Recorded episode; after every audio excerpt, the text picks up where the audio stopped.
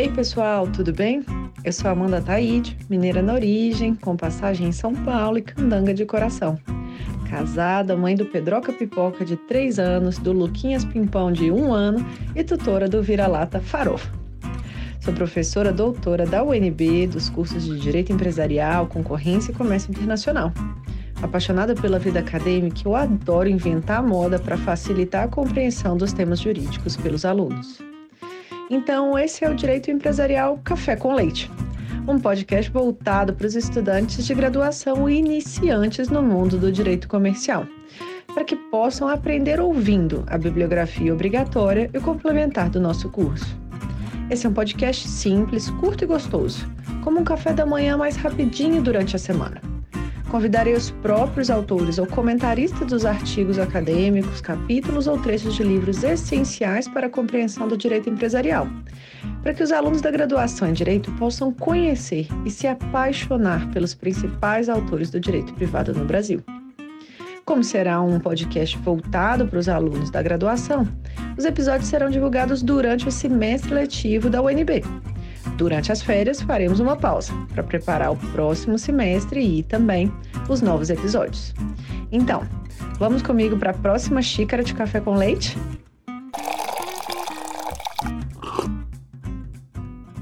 A nossa xícara de café com leite de direito empresarial de hoje vai tratar de um dos artigos que eu mais gosto, de todos os que eu gosto muito da professora Ana Frazão que é o de grupos societários no direito do trabalho, critérios de configuração e consequências, publicado em 2015 pela revista semestral de Direito Empresarial. Apesar de ser um trabalho aí cujo título tem o direito do trabalho, ele claramente tem uma pegada muito forte ali de empresarial e o finalzinho dele é o de direito do trabalho, que no fim das contas, né, caracteriza o título e que é, traz uma teoria geral muito importante dessa parte de é, grupos de sociedades, que é razão da gente estar tá conversando sobre esse artigo hoje.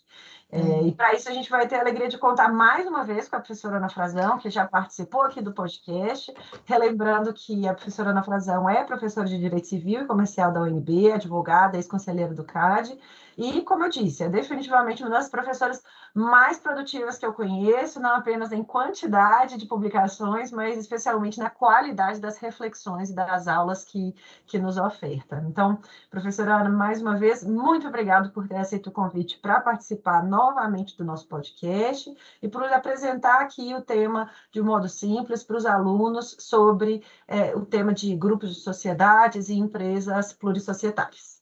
Amanda, eu que agradeço o convite. Você sabe o quanto você é querida e admirada por mim. Então, todos os seus convites são sempre aceitos com muito prazer. É sempre muito bom a gente estar aqui nessa troca intelectual e afetiva que eu acho que caracteriza tão bem a nossa relação. Então, é. eu é que agradeço o convite.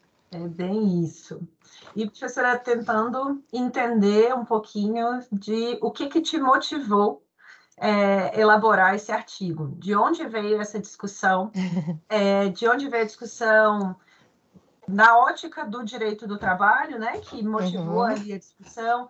Aonde que veio essa inquietação com a noção dos grupos? A gente já conversou um pouquinho sobre, no podcast anterior sobre inquietação para escrever a, a, como uma pergunta de pesquisa, né? Então, como uhum. que surgiu esse artigo? Esse artigo surgiu realmente de uma inquietação, Amanda. Primeiro, um reconhecimento da importância dos grupos societários no cenário econômico de uma forma geral. Então, a gente há muito tempo já está nessa fase molecular. O professor Engrácia Antunes muito bem diz né, que o direito comercial começa como o direito dos comerciantes individuais, depois se torna o direito das sociedades e depois se torna o direito dos grupos. Então, isso é muito importante porque isso muda toda a configuração de alocação de riscos e responsabilidades. E por que o direito do trabalho? Na verdade, como você já antecipou, essa reflexão é uma reflexão geral, ou seja, é uma reflexão que pretende entender os grupos para todas as áreas. E o incômodo surgiu ao perceber que o direito do trabalho estava tentando criar um conceito próprio de grupo e que não admitia, por exemplo, o grupo de coordenação, quando eu não via nenhum sentido para que houvesse essa fragmentação. Ou seja, o grupo é um fenômeno econômico comum. É até normal que a gente possa ter diferenças entre as distintas áreas do direito, porque cada qual terá uma prioridade, cada qual terá uma finalidade. Mas é meio complicado, do ponto de vista econômico, você dizer que uma determinada realidade que é reconhecida como tal em, em, várias searas, aqui não vai funcionar sem nenhuma explicação que minimamente justifique esse, esse discrimen. Então, na prática, foi essa a inquietação. Eu queria mostrar que não, não fazia sentido que estivesse havendo aquela discussão no direito do trabalho e que a discussão mais ampla sobre grupos, tal como aquilo já era enfrentado no direito societário, no próprio direito concorrencial, em várias outras áreas da regulação, que todas aquelas conclusões elas se aplicariam também no direito do trabalho, não haveria nenhuma razão para excluí-las dessa seara específica. Então, foi essa a inquietação que me motivou a escrever esse artigo. Maravilha. E se você puder, então, professora, apresentar aí é, de um modo que os alunos da graduação possam entender uhum. seus argumentos, é, claro. como que o que é uma, um grupo societário é, o que não é um grupo societário? Ótima pergunta, Amanda, porque, na verdade, o grupo societário, a gente vai poder dizer que é aquele grau mais avançado de relação entre sociedades, ou seja, entre sociedades são unidas por vínculos é, societários em princípio, porque não necessariamente. Isso porque essas sociedades elas podem ter entre si diversas interações que não necessariamente configurarão o grupo. É claro que o exemplo mais claro de grupo é o que a gente chama de grupo de direito, em que as sociedades fazem uma convenção de grupo e, portanto, fica muito clara a existência daquele grupo. Mas, talvez até em razão dessa clareza, esse instrumento seja pouquíssimo utilizado no Brasil, ou quase não utilizado. Então, isso nos leva para a outra discussão, que, que é a discussão dos grupos de fato, em que uma sociedade tem uma participação societária sobre outra sociedade, de forma que elas conseguem unificar a, a direção dessas sociedades. E aí começam as discussões, né? Porque vejam, quando a gente está falando de grupos de fato, em princípio a gente não tem uma convenção de grupo ou um instrumento que deixe claro que aquele grupo exista. Então a, a gente começa com a dificuldade inicial. Como identificar esse grupo? Será que aqui o grupo existe ou não? Se uma sociedade tem uma participação minoritária na outra, em princípio não tem grupo, mas a partir de que momento uma participação societária vai poder levar à configuração do grupo? A resposta mais óbvia para essa pergunta seria dizer quando há o controle de uma sociedade sobre a outra e quando há o que nós chamamos de controle qualificado, que é um ponto também muito destacado na doutrina. Não basta que uma sociedade tenha controle sobre a outra. Esse controle tem que ser exercido de forma a se buscar uma unificação da direção. E aí, voltando mais uma vez à posição do professor Engrácia Antunes, ele define o grupo a partir da unidade econômica e a pluralidade jurídica. Então, esse é um ponto interessante. O grupo societário é aquela configuração na qual eu possa ter várias sociedades e ter uma fragmentação do ponto de vista das personalidades jurídicas, mas do ponto de vista econômico, aquele coletivo se comporta como um só. Ele está sujeito a um só poder de direção. E é por essa razão que eu posso falar na empresa plurissocietária. Posso aplicar todos aqueles conhecimentos do COUSE sobre os quais a gente já conversou no podcast anterior no sentido de dizer, olha, se só há um poder de direção que unifica a direção de todas aquelas sociedades, então eu estou diante de um grupo. O problema é que o controle, ele pode até ser uma das principais formas e causas da direção unitária, mas ele não é a única. E é isso que torna esse tema tão delicado. A gente começa a perguntar: bom, há situações em que, mesmo não havendo controle, eu poderia chegar à conclusão de um grupo? E a pergunta é: se houver a direção unitária, sim. Às vezes a participação societária, ela não é uma participação que leve ao controle, mas de alguma maneira aquelas sociedades passam a se comportar como se fossem uma única unidade. E aliás, nos chamados grupos de coordenação, a gente nem tem essa figura de, de uma sociedade controladora, que é típica dos grupos de subordinação. Hoje a gente discute também uma categoria que é muito interessante, que é a dos grupos pessoais, ou seja, em que a direção unitária entre as diferentes sociedades, ela será estabelecida nem propriamente por laços societários, mas às vezes pela presença comum de administradores, que às vezes pode ser o mesmo administrador, às vezes podem ser administradores muito próximos, mas o fato de você ter aquelas pessoas na administração daquelas sociedades pode levar a essa direção unitária. Então, veja que a gente tem muitas discussões, porque, mais uma vez, o conceito é econômico, também não há é, é, algo pacífico sobre o que seria a direção unitária, já que hoje nós sabemos que, principalmente na fase atual de capitalismo financeiro, alguns dizem: olha, se houver uma direção unitária no plano de política financeira e investimento, isso é suficiente. Não, não há necessidade de que todas as áreas e todos os aspectos da gestão sejam absolutamente harmônicos. A gente tem que verificar dentro do mercado em que aquelas sociedades atuam, dentro do perfil daquelas sociedades, quais são os aspectos principais da gestão e, a partir daí, se de fato a gente chegar à conclusão de que existe uma direção unitária, independentemente do percentual da participação societária que uma possa ter na outra, ou seja, independentemente do meio, a gente chegaria à conclusão de que haveria um grupo. E qual é a grande dificuldade disso? É que, mais uma vez, todo o nosso direito societário ainda está nessa fase atomística no grupo, a gente percebe que há uma alocação de riscos e responsabilidades muito própria. E toda a discussão, então, passa a saber, bom, como haverá essa alocação de responsabilidades entre diferentes sociedades de um grupo? Eu posso dizer que, havendo uma controladora, ela vai responder pelos atos da controlada? E veja que se eu parto da premissa que a controladora é que manda e impõe a direção unitária, eu tenho bons argumentos para dizer que sim. Mas a gente ainda não tem essas reflexões muito sedimentadas no direito brasileiro. Muitos dos problemas que surgem a partir da constatação dos grupos acabam tendo que ser resolvidos pela desconsideração da personalidade jurídica, que muitas vezes também é aplicada de uma maneira indiscriminada a recente lei de liberdade econômica, inclusive, tem um artigo que eu considero até correto, dizendo: olha, a mera existência de grupo não pode levar à desconsideração. E de fato isso é correto. O grande problema é que, embora o dispositivo seja correto, ele continua deixando sem resposta aquela que é a discussão principal do nosso direito hoje. E o que fazer quando uma sociedade determina o destino da outra? Isso não é propriamente um ato ilícito, mas não deveria ensejar naturalmente a responsabilidade do controlador pelos atos da controlada?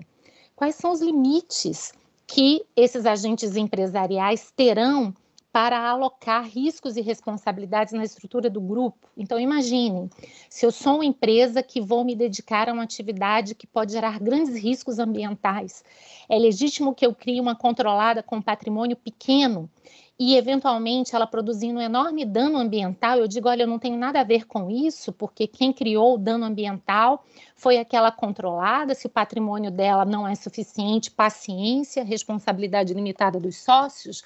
Então, vejam, a gente está diante realmente de uma discussão que é muito complexa e, mais uma vez, uma discussão para a qual as atuais regras jurídicas e mesmo a doutrina e a jurisprudência não têm conseguido dar todas as respostas necessárias.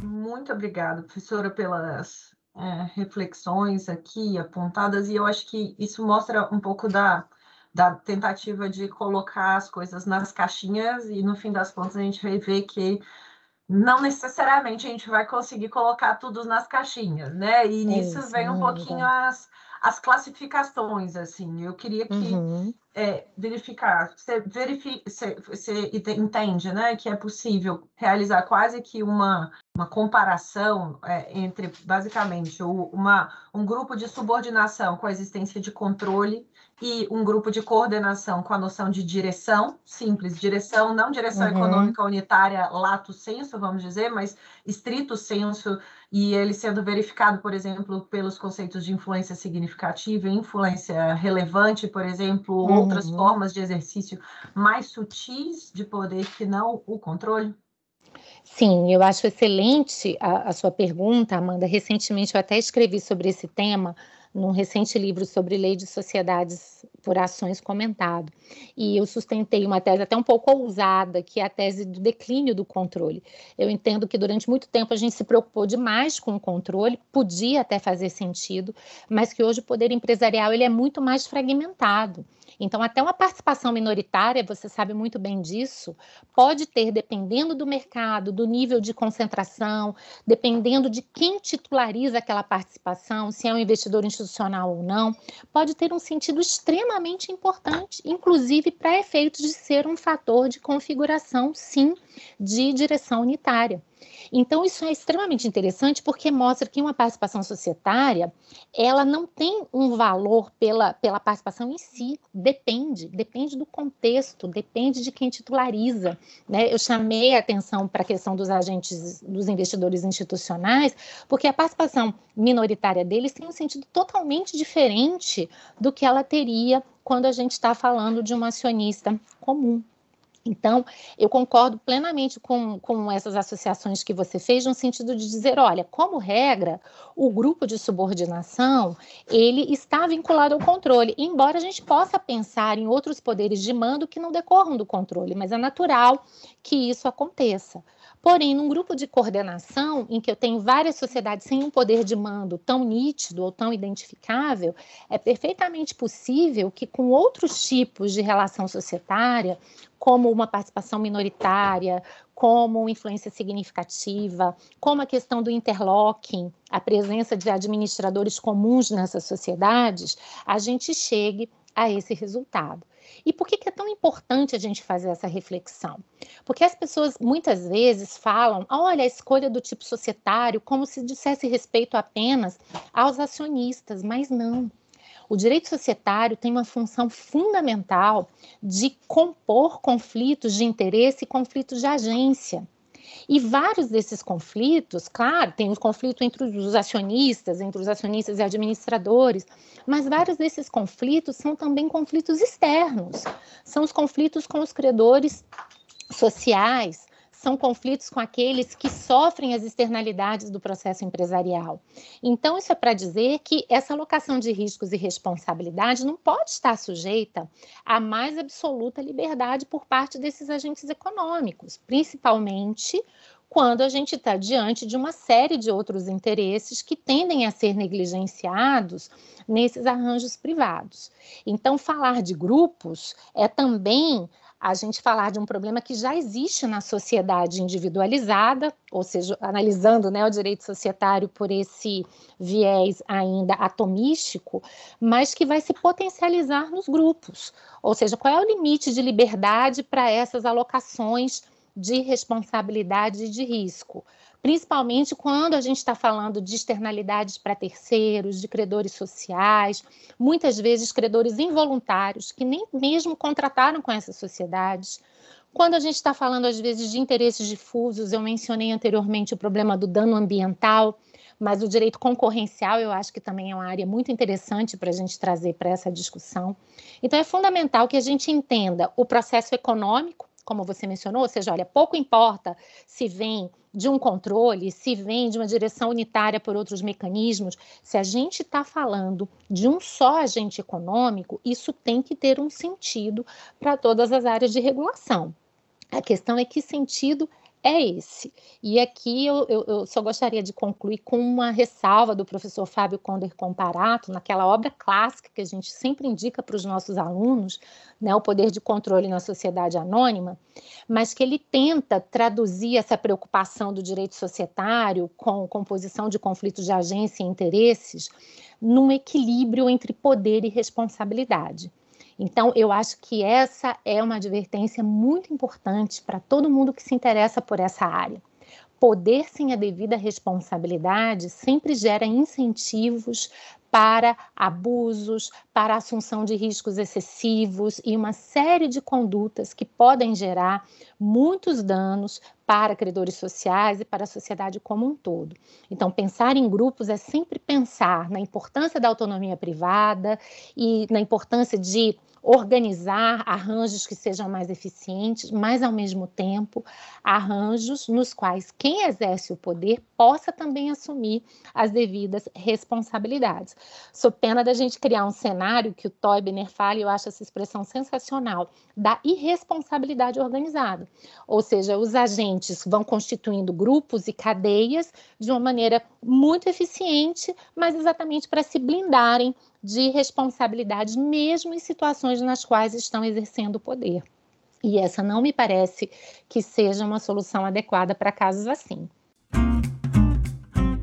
Perfeito. Essa, essas considerações me trouxeram algumas reflexões, né? Um dos, dos pontos que me trouxe é o primeiro é, tema que foi do podcast, o primeiro tema é do livro da professora Paula Forgione, que ela fala que a gente tem que enxergar a empresa dentro do mercado, né? Uhum. A gente não pode é, desconsiderar a existência da empresa de onde ela está inserida e traz essa discussão mais ampla também, que hoje está muito forte, do capitalismo de stakeholders, né? Que inclusive Sim. é um ponto que foi que, que você escreveu recentemente também sobre, sobre isso.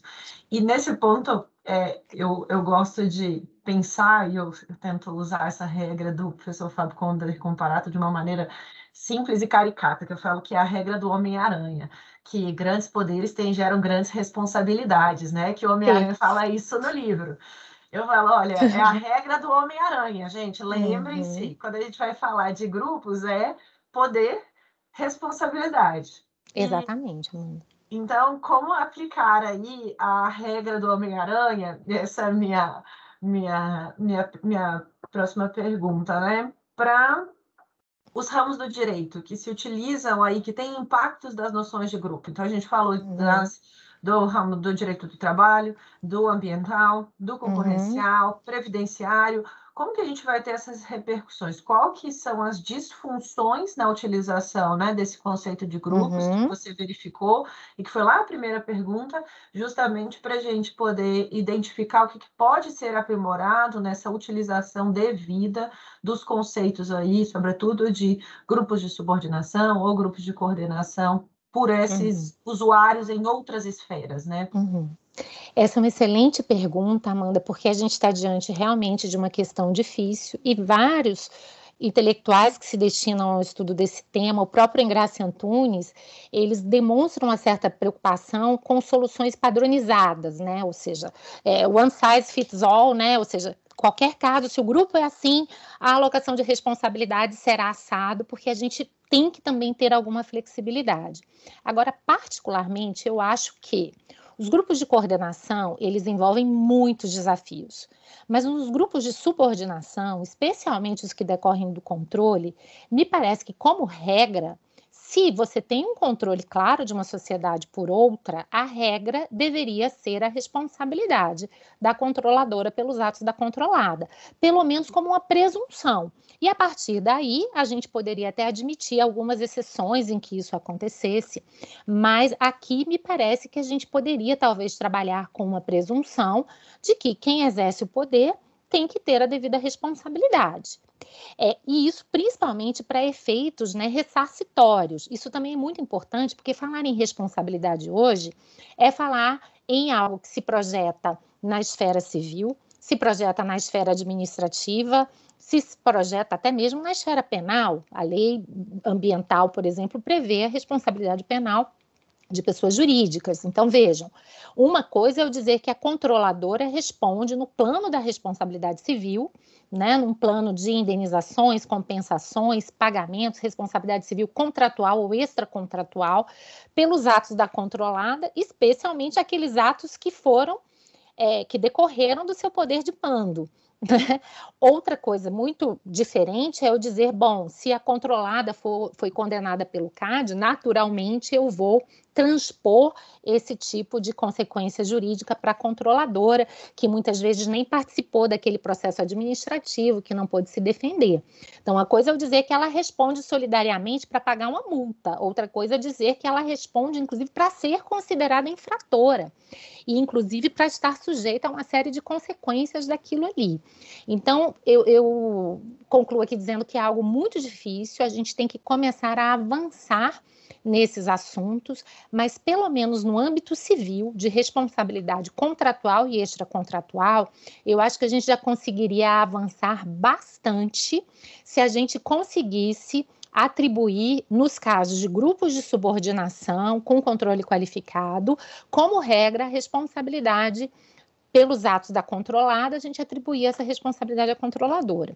E um outro ponto que eu também acho fundamental, no Brasil, nós temos uma estrutura ainda de sociedades pequenas, de sociedades familiares, em que muitas vezes não há nem mesmo a separação entre os interesses do sócio pessoa natural e a pessoa jurídica. É o cidadão que chama a mãe monta uma limitada, ele com 99%, a mãe com 1%. Aí depois eles constitui uma outra sociedade, ele com 99%, cunhado com 1. Na verdade, esse cidadão, se a gente parar para pensar, até essas sociedades individualmente, elas não se separam da figura dele. E, portanto, também não faz nenhum sentido que, quando a gente analisa esse universo, a gente não possa considerar aquilo como um grupo. Então, e, e me parece, por tudo que eu tenho visto também na minha experiência, que se a gente endereçasse esses dois problemas, né, os grupos de subordinação com controle qualificado muito claro, criando talvez uma presunção de responsabilidade, ainda que relativa, do controlador pelos atos da controlada, e fosse um pouco mais criterioso diante dessa possibilidade que nós temos de criar tão facilmente inúmeras sociedades que já são de fachada individualmente e que, portanto, vistas no seu conjunto, continuam sempre dependendo da mesma pessoa. Então, se a gente entendesse que também esses casos, a gente está lidando, na verdade, com uma pessoa, que é esse sócio comum, né, eu acho que a gente já resolveria uma parte muito considerável dos problemas e evitaria essa utilização maliciosa da pessoa jurídica para blindar, para escamotear as relações que acabam acontecendo no plano da realidade. Mas, repito, Amanda, é um tema muito difícil, a gente precisa realmente refletir sobre ele com muito cuidado. Maravilha! Com isso, a gente fica com essa reflexão e com essa vontade de te ouvir mais, mas com isso, acho que a gente pode concluir. É, obrigada por participar pelo, pela segunda vez aqui no nosso podcast. Uma honra imensa tê-la aqui novamente, poder ouvi-la, escutar aí direto da fonte é, quais foram as, as, reflexões e as propostas. Muito obrigada pela participação no nosso Direito Empresarial Café com Leite. Até a próxima. Obrigada a você, Amanda. Um grande prazer e muita sorte, muito sucesso nesse projeto. Um abraço.